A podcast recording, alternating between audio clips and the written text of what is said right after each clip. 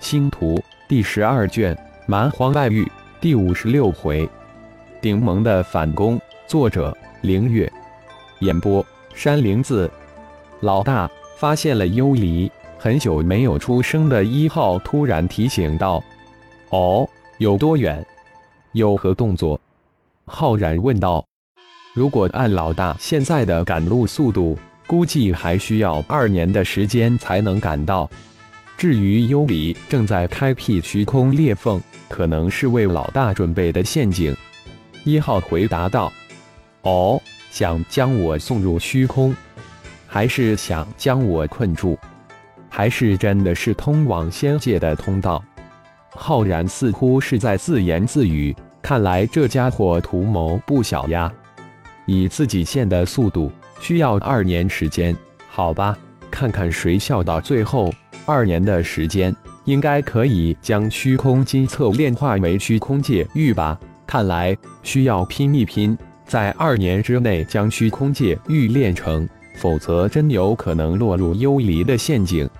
浩然心念急转，盘算着，既然二号已经发现了幽离，那么就不再需要千面狐了，就送给三弟斯莱特吧，正好他差一强力战仆。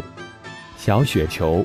该你出马了！出其不意困住千面狐，浩然当机立断的吩咐与自己合体修身养性的是能兽。遵命！小雪球的声音在浩然的灵魂空间中响起。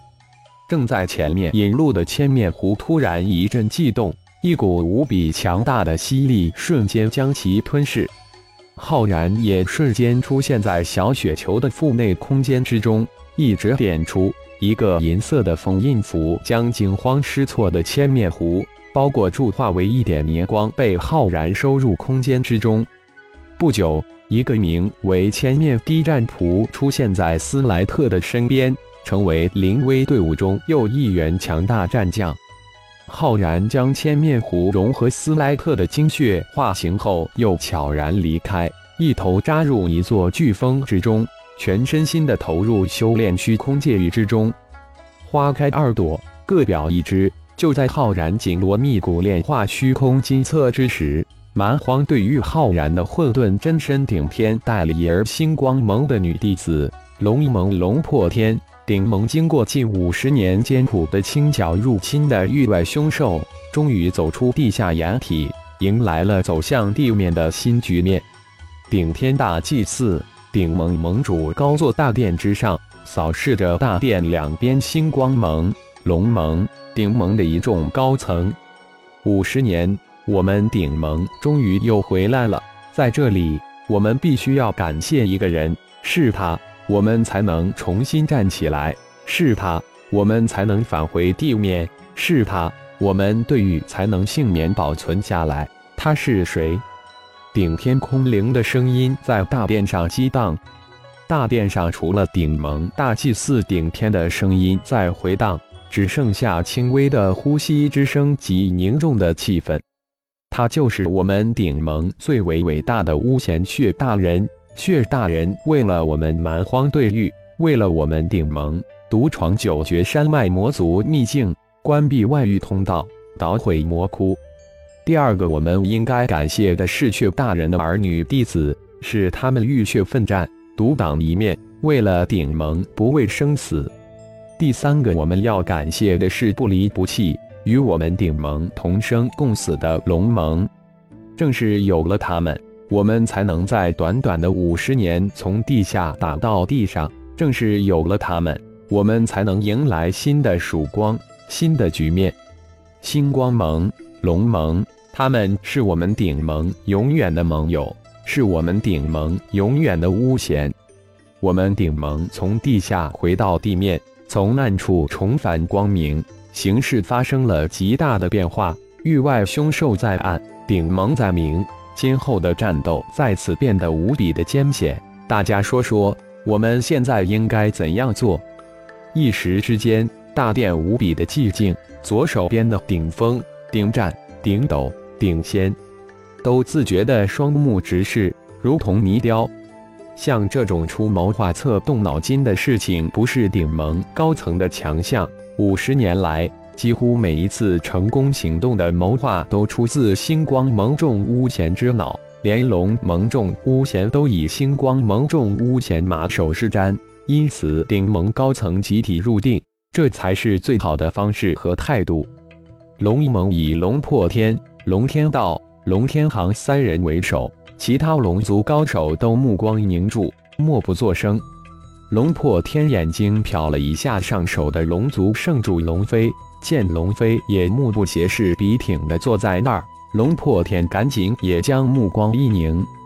站在下手的苏浩、昊天剑二姐不动，也双眼微闭，闭目养神起来。连二姐都不发话，还是静观其变吧。可金刚彻底无语了。父亲发话了，你们也应一声啊，不能让父亲喊独绝戏呀！急切之下。金刚干咳了一声，意思是说：“老二，该你说话了。”搞半天是圣主发难，金刚啊！不仅苏浩、昊天突然明白了，连龙破天也明白了。看着吧，这是他们兄妹之间的事，我就别没事找事了。金刚，你有什么好主意？说说。顶天暗自发笑，看来女儿龙飞又对老大金刚发难了。可可，禀大祭司，我们家老二有好主意，只是不太好意思第一个开口。毕竟家里我老大金刚似乎不太好意思的说到。矛头直指龙飞，一点也不含糊。噗嗤一声，老五昊天憋不住了，笑出了声。二姐这次只怕很难赢了。老大就是老大，平时虽然没赢一次。但关键时绝对不输。龙破天、龙天行、龙天道一众龙族高手憋得面红耳赤，一个个样子要多精彩有多精彩。至于顶战、顶斗哥俩就不用说了，浑身直颤。既然我们家老大开口了，主意他肯定是有的，不过总是藏着掖着不肯说出来，可能是让着妹妹照顾弟弟吧。大祭司。总是这样，我们这些弟弟妹妹也有愧呀，不能一直埋没了老大吧？要不以后老大出一个主意，我们老二、老三、老五轮流出一主意。龙飞斗嘴没说过谁，兄弟几个虽然总是让着他，但的确没人能说得过他。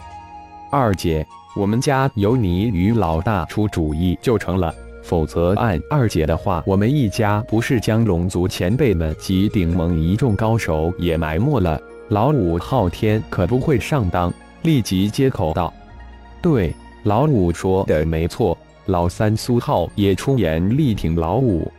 昊天、苏浩两人一唱一和，将整个大殿的龙盟、顶盟高手都拉进来了，有种戏不独唱，独乐乐不如众乐乐的意思在里面。